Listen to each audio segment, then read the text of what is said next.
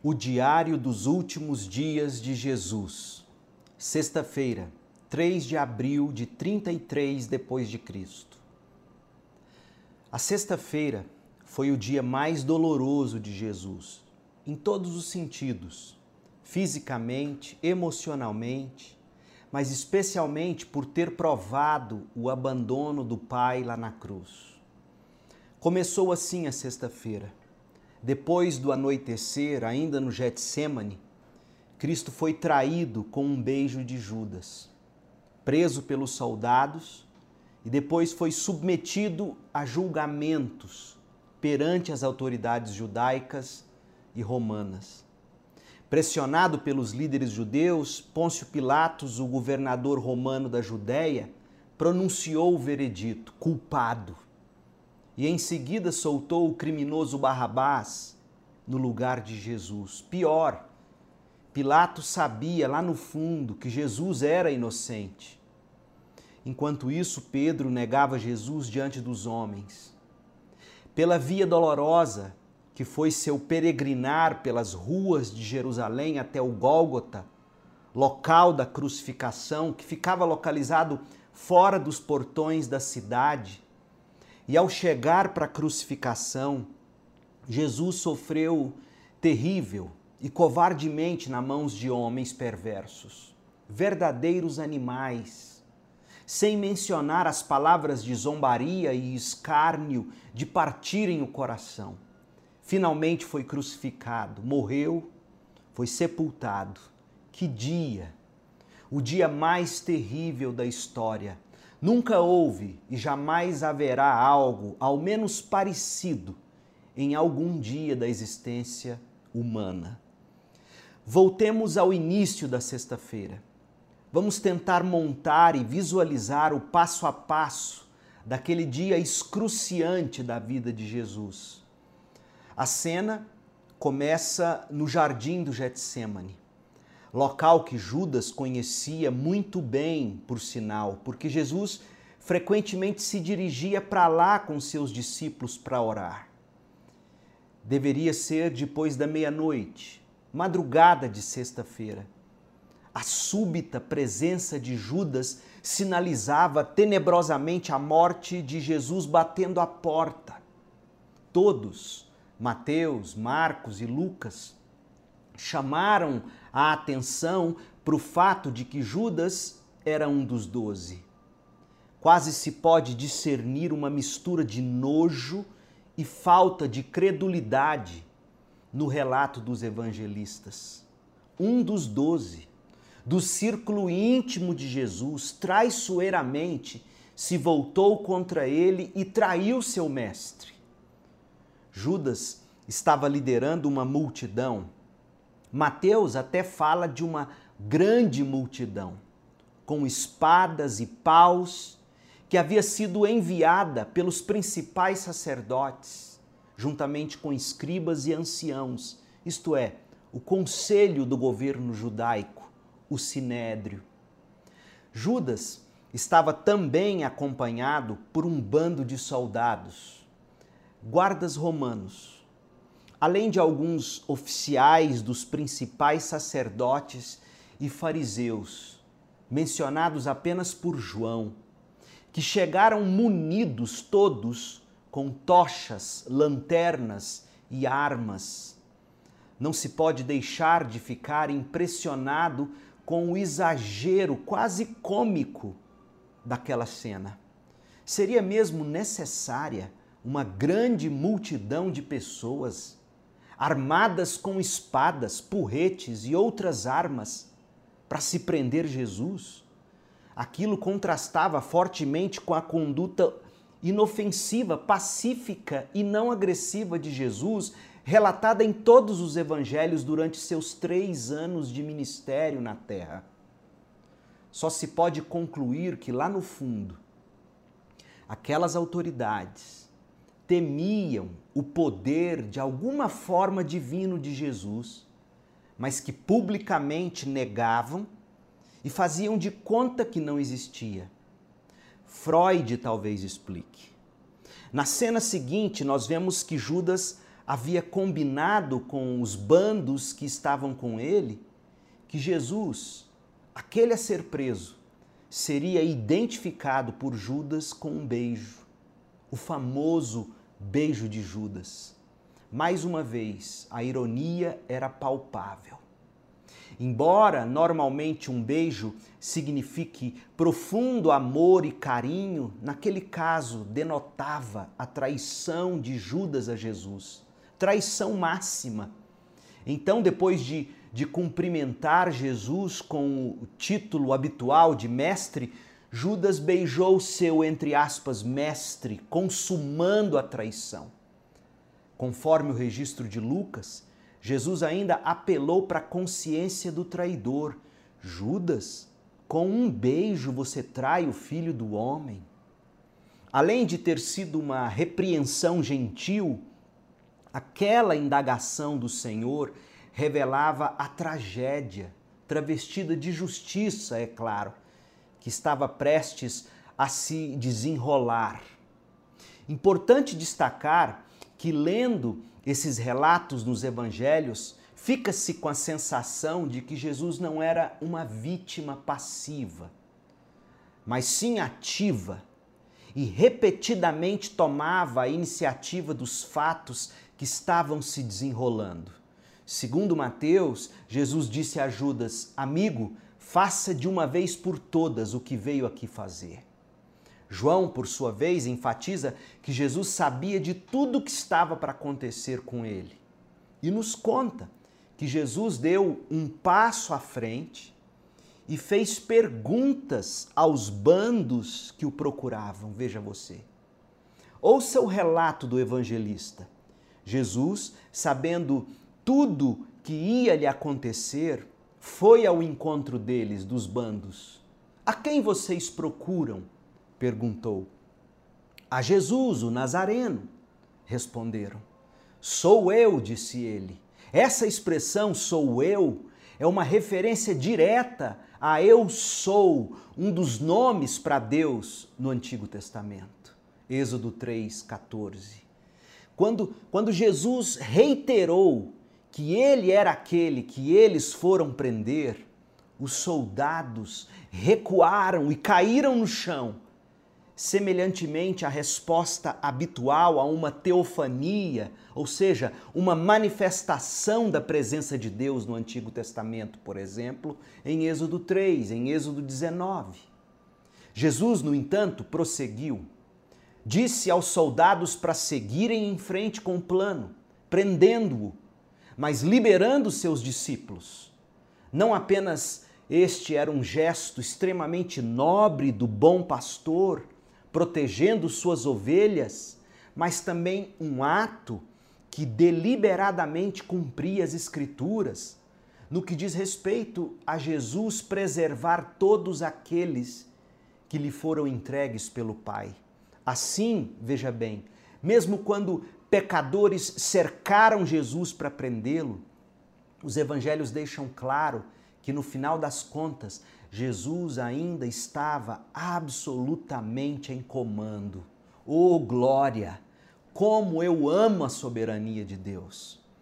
Àquela altura, um dos doze, Pedro, tentou resistir à prisão, cortando a orelha direita do servo do sumo sacerdote, um homem chamado Malco.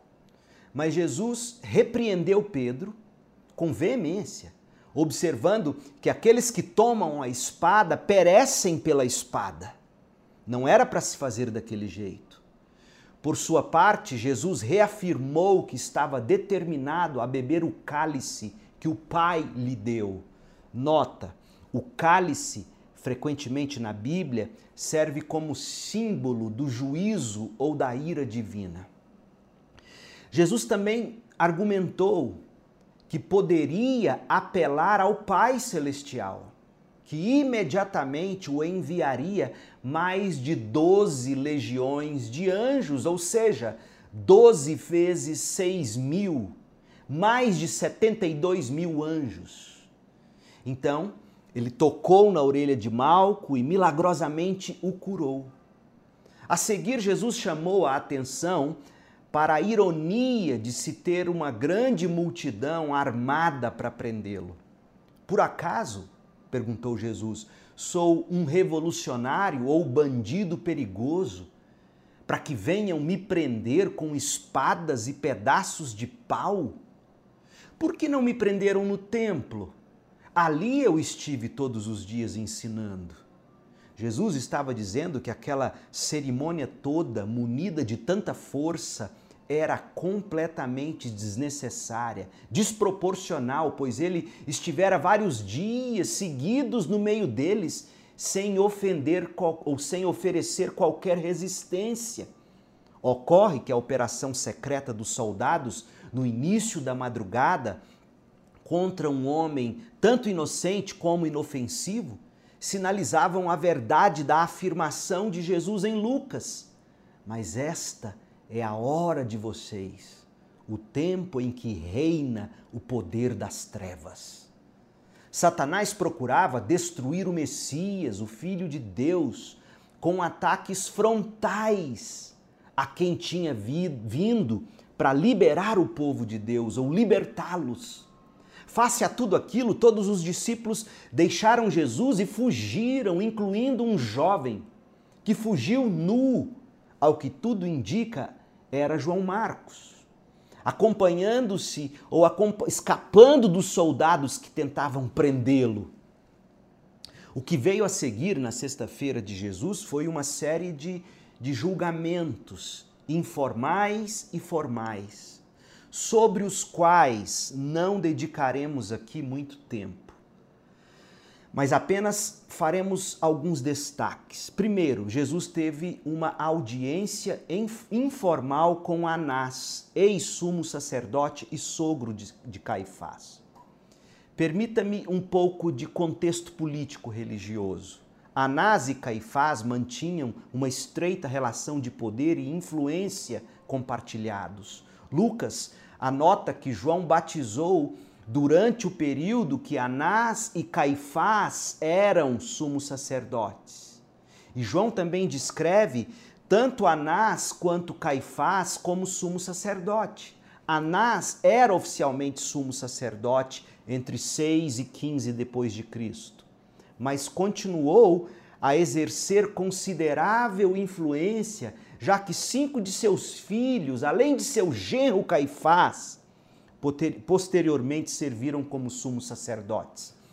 Qualquer semelhança na política contemporânea, portanto, não será mera coincidência. Pois bem, Anás, aparentemente frustrado com a recusa de Jesus em responder suas perguntas, o enviou acorrentado ao genro Caifás, o sumo sacerdote de fato. Aquela primeira etapa do julgamento de Jesus funcionava como uma audiência informal em preparação para uma audiência mais formal diante de um contingente mais completo do sinédrio. Antes que as acusações pudessem ser apresentadas contra Jesus perante o governador romano. As acusações deveriam ser primeiro formalmente confirmadas por Caifás, que também acumulava a posição de supremo juiz do tribunal judeu. Pois bem, Jesus possivelmente poderia ter resolvido seus problemas naquela fase, caso ele se arrependesse de seus ensinamentos e se submetesse à autoridade religiosa de Anás e Caifás. Mas a oração de Jesus no Getsemane já tinha selado sua determinação e estabelecido o curso de seus passos. Não haveria como voltar atrás do destino traçado pelo Pai que estava à sua frente. Ele morreria de acordo com a vontade de Deus, pelos pecados do povo de Deus. Os líderes judeus, por sua vez, não tinham nenhuma preocupação real com justiça ou legalidade. Queriam Jesus morto e estavam dispostos a fazer o que fosse necessário para tirá-lo do caminho. Segundo, Jesus teve uma audiência formal com Caifás, o sumo sacerdote e genro de Anás. Estava reunida naquela ocasião apenas parte do sinédrio, com quórum suficiente para a sessão pelo menos 23 membros.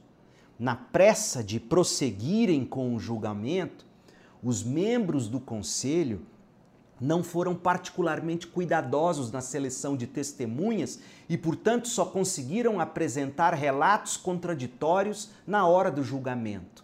Nada que sustentasse, pois, ou que sustentasse na lei dos judeus, nenhuma acusação poderia ser mantida à parte do acordo de pelo menos duas testemunhas.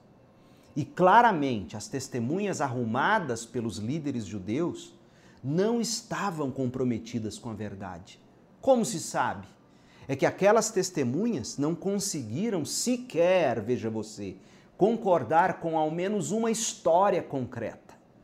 Portanto, o testemunho delas não poderia ser usado como acusação formal. Eram, pois, todas elas falsas testemunhas. Jesus respondia aquelas alegações com absoluto silêncio, pois ele sabia que o resultado do processo contra ele já estava sentenciado e não havia nada que ele dissesse que não seria posteriormente distorcido e usado contra ele mesmo. As cartas estavam marcadas. O tribunal já tinha feito a cabeça e estava simplesmente procurando alguns menores motivos que pudessem ser utilizados para a aplicação da sentença de morte. O silêncio de Jesus também cumpria a profecia feita a respeito do servo sofredor de Isaías. Ele foi oprimido, foi humilhado, mas não disse uma só palavra. Foi levado como cordeiro para o matadouro como ovelha muda diante dos tosqueadores, não abriu a boca. O silêncio de Jesus colocava total responsabilidade sobre os ombros de seus acusadores pelo resultado injusto daquele julgamento. O sumo sacerdote estava ficando impaciente com o progresso do julgamento e a recusa de Jesus em responder às várias testemunhas falsas do processo. Então ele perguntou diretamente a Jesus se ele era o Cristo, o Filho de Deus. Uma resposta afirmativa àquela pergunta daria a Caifás uma base legítima para solicitar a pena de morte a Pôncio Pilatos, que era o governador da Judéia. A acusação seria de insurreição e de traição. Essa era a única pergunta que realmente importava no processo. E a resposta de Jesus não decepcionou. Jesus não apenas quebrou seu silêncio com uma resposta afirmativa, mas também passou a aplicar textos messiânicos do Antigo Testamento a si mesmo. Por exemplo, Daniel 7 e o Salmo 110. Estava, pois, declarado abertamente ser o divino Filho do Homem, que se sentaria à direita de Yahvé e que virá nas nuvens para receber seu reino eterno, universal e glorioso. Aquela afirmação de Jesus selava a sua própria morte por motivos teológicos e políticos. Teologicamente, Jesus blasfemava ao afirmar ser ele o Filho de Deus. Aquilo era completamente inaceitável para a liderança judaica.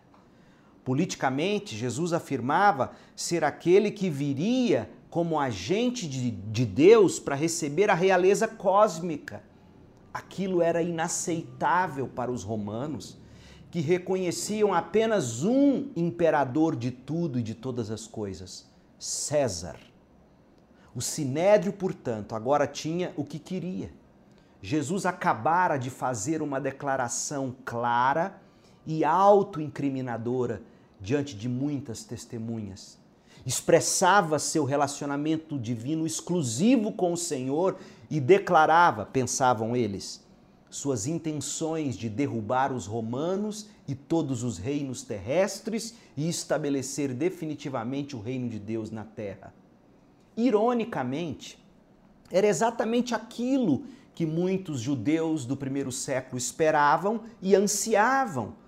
Mas a liderança judaica reinante já havia decidido que Jesus não era o tal Messias. Afinal, como Jesus poderia ser o Messias de Deus quando ele não apoiou a liderança do templo? Do templo, aquela liderança atualmente estabelecida. Portanto, após a declaração surpreendente e inesperada de Jesus, o sumo sacerdote rasgou suas vestes e encerrou a fase de testemunhas.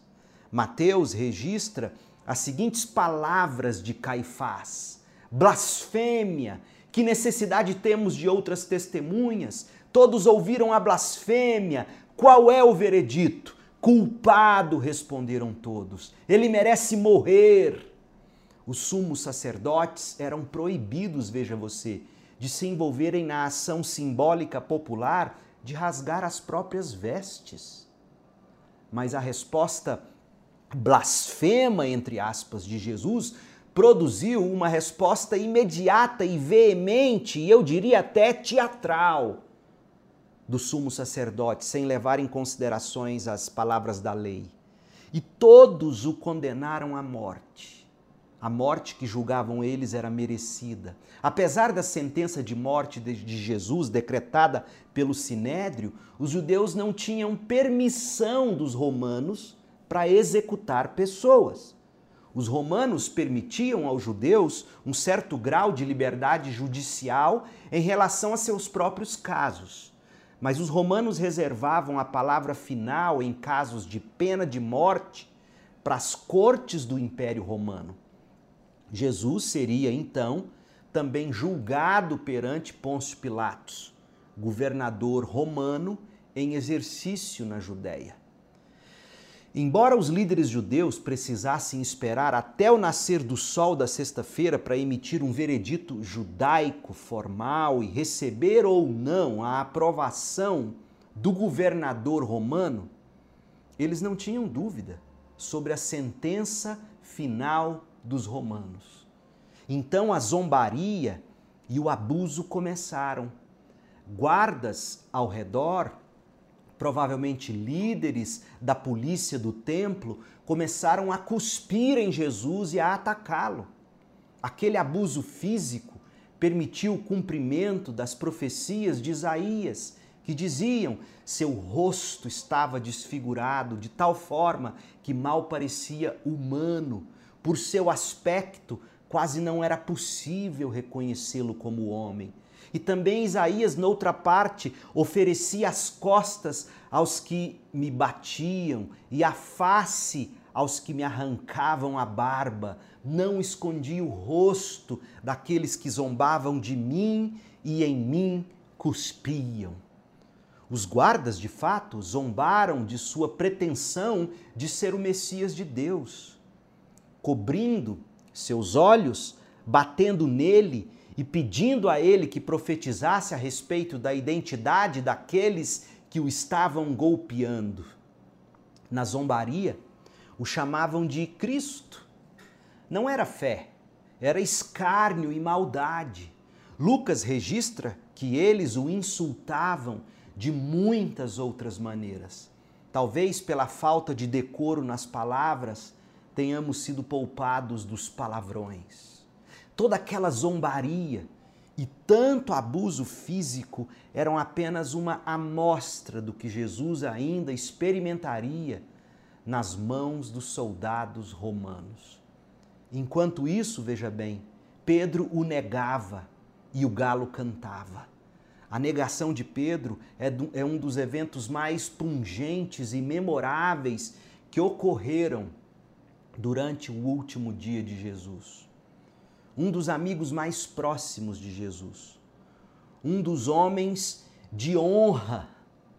Antes tinha jurado ficar do lado de Jesus, independentemente do sacrifício ou do custo, mas naquele momento negava sequer conhecê-lo e o abandonava na hora mais sombria. A tragédia do ato de Pedro era palpável e ele deixou a cena como um homem quebrado.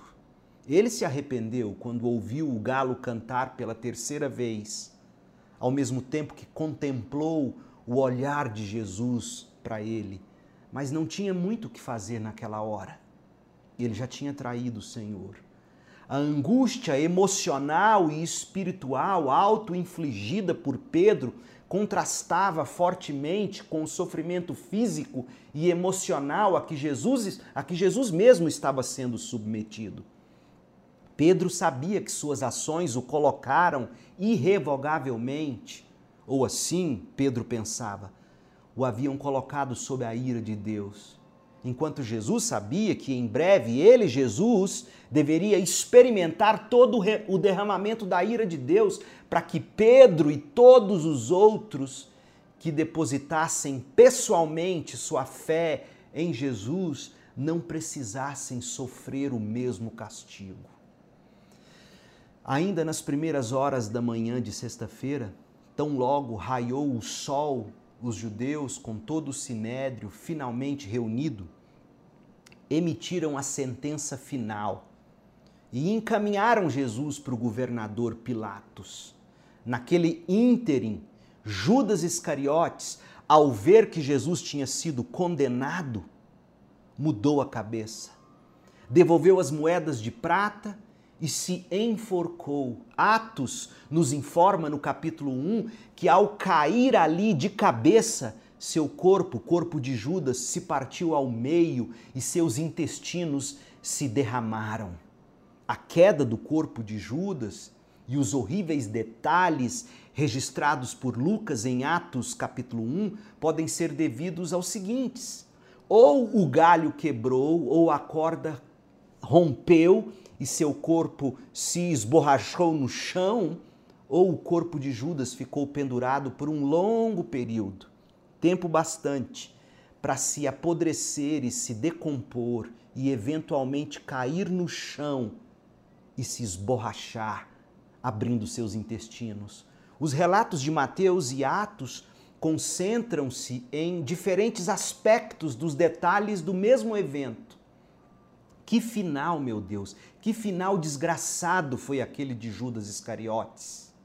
Ato contínuo, Pilatos interrogou Jesus e ficou sem saber como proceder. Pilatos achou que Jesus era inocente, mas os líderes judeus estavam em sério alvoroço. Em seu espanto e incerteza, Pilatos achou uma brecha em uma das acusações que poderia lhe fornecer uma saída e aliviá-lo de ter que tomar uma decisão. Os principais sacerdotes e a multidão de seguidores que o acompanhavam insistiam que Jesus estava fomentando revolta entre o povo da Galiléia e da Judéia. Ao investigar mais a fundo, Pilatos descobriu que Jesus realmente era galileu e, portanto, estava sob a jurisdição de Herodes Antipas, tetrarca da Galileia. A ideia era que Herodes lide com esse problema de Jesus. Herodes interrogou, interrogou Jesus e o enviou de volta para Pilatos. Ocorreu que, assim como foi com Pilatos, os principais sacerdotes e escribas não saíram de perto, acusando veementemente Jesus provavelmente com as mesmas acusações políticas que haviam feito contra ele diante do governador da Judéia. Uma vez que Herodes, Herodes percebeu que Jesus não faria um sinal milagroso, nem lhe concederia o respeito de responder às suas perguntas, Herodes e seus soldados começaram a zombar de Jesus e tratá-lo com desprezo. Visto que Jesus não estava disposto a rebaixar-se e satisfazer o prazer daquela audiência, Jesus se tornou objeto de abusos verbais e chacotas de mau gosto. A bem da verdade, gente, Herodes estava mais interessado em ver um milagre do que em determinar a verdade sobre as acusações do, dos líderes judeus contra Jesus ou em resolver o problema de Pilatos. Quando Jesus, portanto, se recusou a cumprir as ordens de Herodes, Herodes o enviou de volta a Pilatos. Lucas fecha a conta com o curioso fato de que Herodes e Pilatos, veja você, de repente se tornaram amigos durante aqueles dias. apesar de terem sido inimigos um do outro a vida inteira. Veja, um inimigo comum tem o poder de fazer amigos de conveniência. No entanto, ambos concluíram que Jesus era inocente das acusações que foram feitas contra ele por parte dos líderes judeus. Jesus foi levado então pela segunda vez a Pilatos. Pilatos se reuniu com os principais sacerdotes e líderes judeus e deu seu veredito. Ele puniria e em seguida libertaria Jesus. Pilatos deixou claro que ele e Herodes acharam Jesus inocente das acusações que haviam sido feitas contra ele. Na opinião deles, Jesus não representava uma ameaça ao domínio romano. Não viram em Jesus culpa alguma. Foi por isso que Pilatos lançou sua proposta de punir e depois libertar Jesus. No entanto, nada daquilo satisfez os líderes judeus. Aqueles homens queriam mais, aqueles homens queriam muito mais que sangue, eles queriam a morte de Jesus. Pilatos ainda propôs uma solução que ele acreditava que resolveria o problema. Seguindo um costume, ele propôs um paredão entre Jesus e Barrabás, acreditando piamente que a multidão escolheria Jesus em vez de soltar Barrabás, um homem violento que foi preso por participar de uma insurreição e cometer latrocínio, assalto seguido de morte. Pilatos não queria de jeito nenhum que Jesus fosse executado, porque sentia que os líderes judeus estavam de fato agindo por mera inveja devido à crescente popularidade alcançada por Jesus. Ao mesmo tempo, Pilatos não entendia completamente, nem se preocupava com as acusações teológicas que as autoridades judaicas estavam levantando contra Jesus. Além disso, Mateus registra que enquanto Pilatos esperava uma resposta da multidão, sua esposa enviou a ele uma mensagem urgente, dizendo: Deixe esse homem inocente em paz, pelo amor de Deus. Na noite passada tive um sonho a respeito dele e fiquei muito perturbada. Não sabemos que sonho teria sido aquele, mas se sabe que os romanos davam muito crédito a sonhos visões e presságios. Quaisquer que fossem as especificidades do sonho, a esposa de Pilatos conectou sua mensagem, a mensagem do sonho, a Jesus e ficou suficientemente perturbada a ponto de correr para alertar o marido. Para desgosto de Pilatos, os líderes judeus incitaram a multidão a pedir a libertação de Barrabás, veja só, em vez de Jesus. Apesar da escolha da multidão por Barrabás, Pilatos tentou levar adiante seu plano original: punir e libertar Jesus em seguida. Mandou açoitar Jesus. Os soldados o açoitaram e dele zombaram. Depois daquele abuso de poder, espécie de pré-sentença, na verdade, Pilatos apresentou Jesus à multidão para demonstrar que ele não achava que Jesus merecia a morte. Já tinha administrado o castigo que achava que Jesus merecia. Naquele momento, Mateus e Marcos registram Pilatos como que perguntando: Então, o que devo fazer com o homem que vocês chamam de rei dos judeus? Aquela pergunta desaguou naquelas que se tornaram algumas das mais famosas e arrepiantes palavras dos evangelhos. Crucifique-o, aquela após muita pressão, provocando uma situação que, que quase saiu do controle, Pilatos então resolveu: pronto, vou tomar minha decisão final. Antes, porém, o governador se envolveu em um ato simbólico ele lavou as mãos na frente de todo mundo, de toda a multidão, para indicar que ele, Pilatos, era inocente do sangue de Jesus.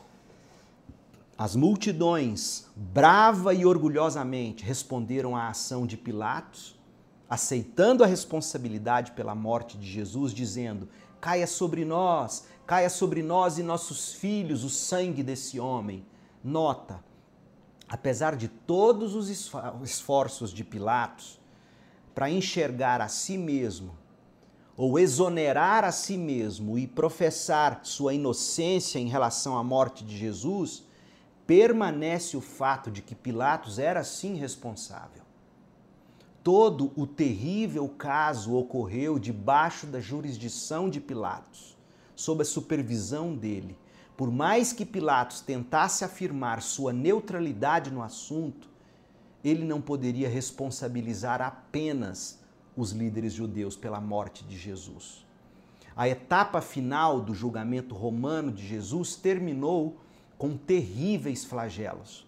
O flagelo ou castigo romano era tão brutal e violento que os prisioneiros ocasionalmente morriam antes mesmo de serem crucificados.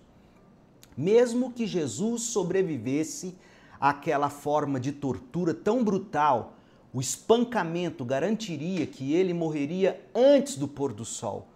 Durante a flagelação, Jesus foi amarrado a um poste, espancado com um chicote entrelaçado com ossos e metais e que rasgavam a pele e os tecidos do corpo nas partes em que tocava.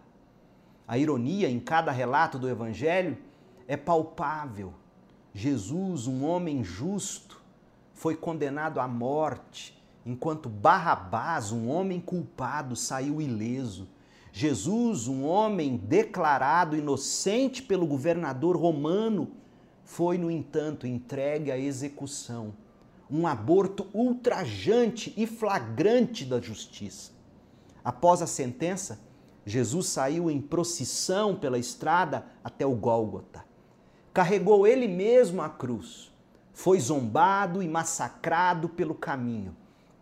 Quando eles chegaram ao Gólgota, os soldados o ofereceram vinho misturado com fel e mirra, possivelmente como um tipo de sedativo suave ou forma de zombar por causa do gosto amargo. Independentemente da razão pela qual foi oferecida a bebida, depois de prová-la, Jesus recusou e não a tomou. Foi crucificado. Jesus ficou na cruz por aproximadamente seis horas. Marcos observa que eles crucificaram Jesus por volta da terceira hora, meio da manhã, e uma escuridão incomum cobriu a terra da sexta hora ao meio-dia até a nona hora, o meio da tarde a parte mais brilhante e quente do dia. Aquela escuridão foi um ato sobrenatural de Deus e não um eclipse solar, porque um eclipse solar requer lua nova e a Páscoa ocorreu em dias de lua cheia. No Antigo Testamento, trevas podem representar uma situação de ignorância e pecado humanos lamento divino ou julgamento divino. No Gólgota, provavelmente aquela escuridão comunicava todos esses sentidos. Jesus estava levando o julgamento de Deus pelo pecado do mundo sobre si. Mas a morte trágica de Jesus era de um homem inocente e aquilo deveria resultar em tristeza e lamento. Muitos dos discípulos testemunharam a crucificação e morte de Jesus, além de Marta, a mãe de Jesus, ou além de Maria, mãe de Jesus, e de João, o discípulo amado, estava também Maria Madalena, Maria, mãe de Tiago e José, Maria, esposa de Cleopas, e Salomé, mãe dos dois filhos de Zebedeu, Tiago e João.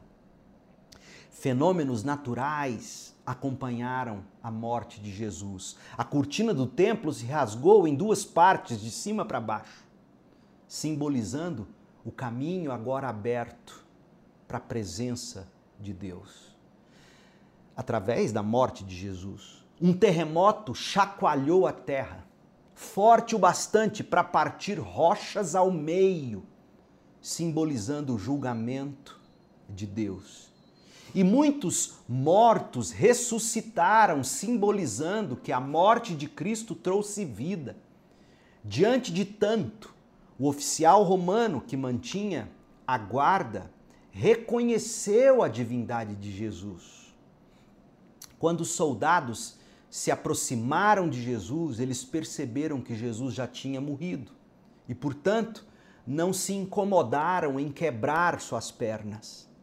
João não indica o motivo, mas observa que um soldado pegou uma lança e perfurou o lado de Jesus, liberando um fluxo de sangue e água. Quando a noite já se aproximava, José de Arimateia pediu a Pilatos permissão para enterrar o corpo de Jesus. Marcos observa que Pilatos ficou surpresa por Jesus já ter morrido. Normalmente demorava muito mais tempo para alguém morrer na cruz. Mas depois de confirmar a morte de Jesus com o centurião, Pilatos concedeu a José de Arimateia permissão para enterrar o corpo.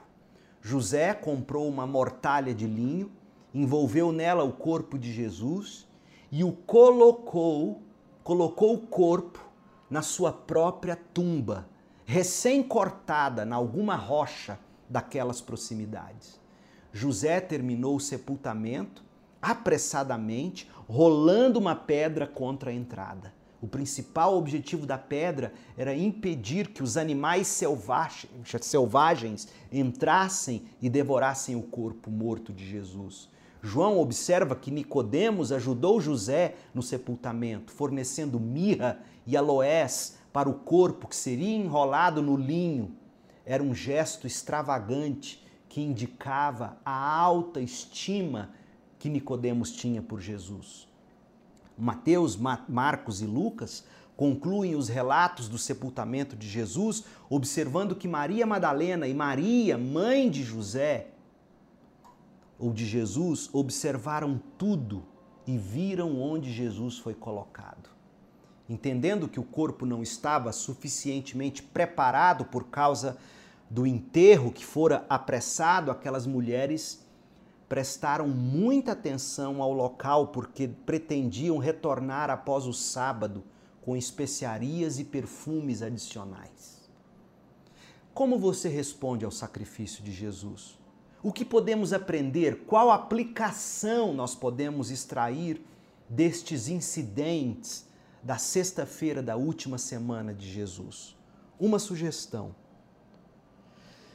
Tudo que Cristo sofreu na sexta-feira foi por amor, para que todo aquele que nele crer não pereça, mas tenha a vida eterna. Você já provou do amor de Deus Pai do amor de Deus Filho, revelado na vida e na obra de Cristo, na sexta-feira da paixão, já provou desse amor? Quanta injustiça, quanto insulto, quanta indiferença, quanto cinismo, quanta maldade, quanta crueldade, quanta omissão, quanto sofrimento, quanta ira, quanta dor, especialmente a dor e o sofrimento do abandono do Pai tudo por amor, justiça e amor, para que você e eu não fôssemos condenados e provássemos do infinito amor de Deus, o amor de Jesus. Como você responde ao sacrifício de Jesus? Arrependa-se do seu pecado, creia em Cristo para salvação, abandone os seus atos de justiça própria, recorra à justiça de Cristo comprada na cruz. Deus abençoe você na sua peregrinação. Paz.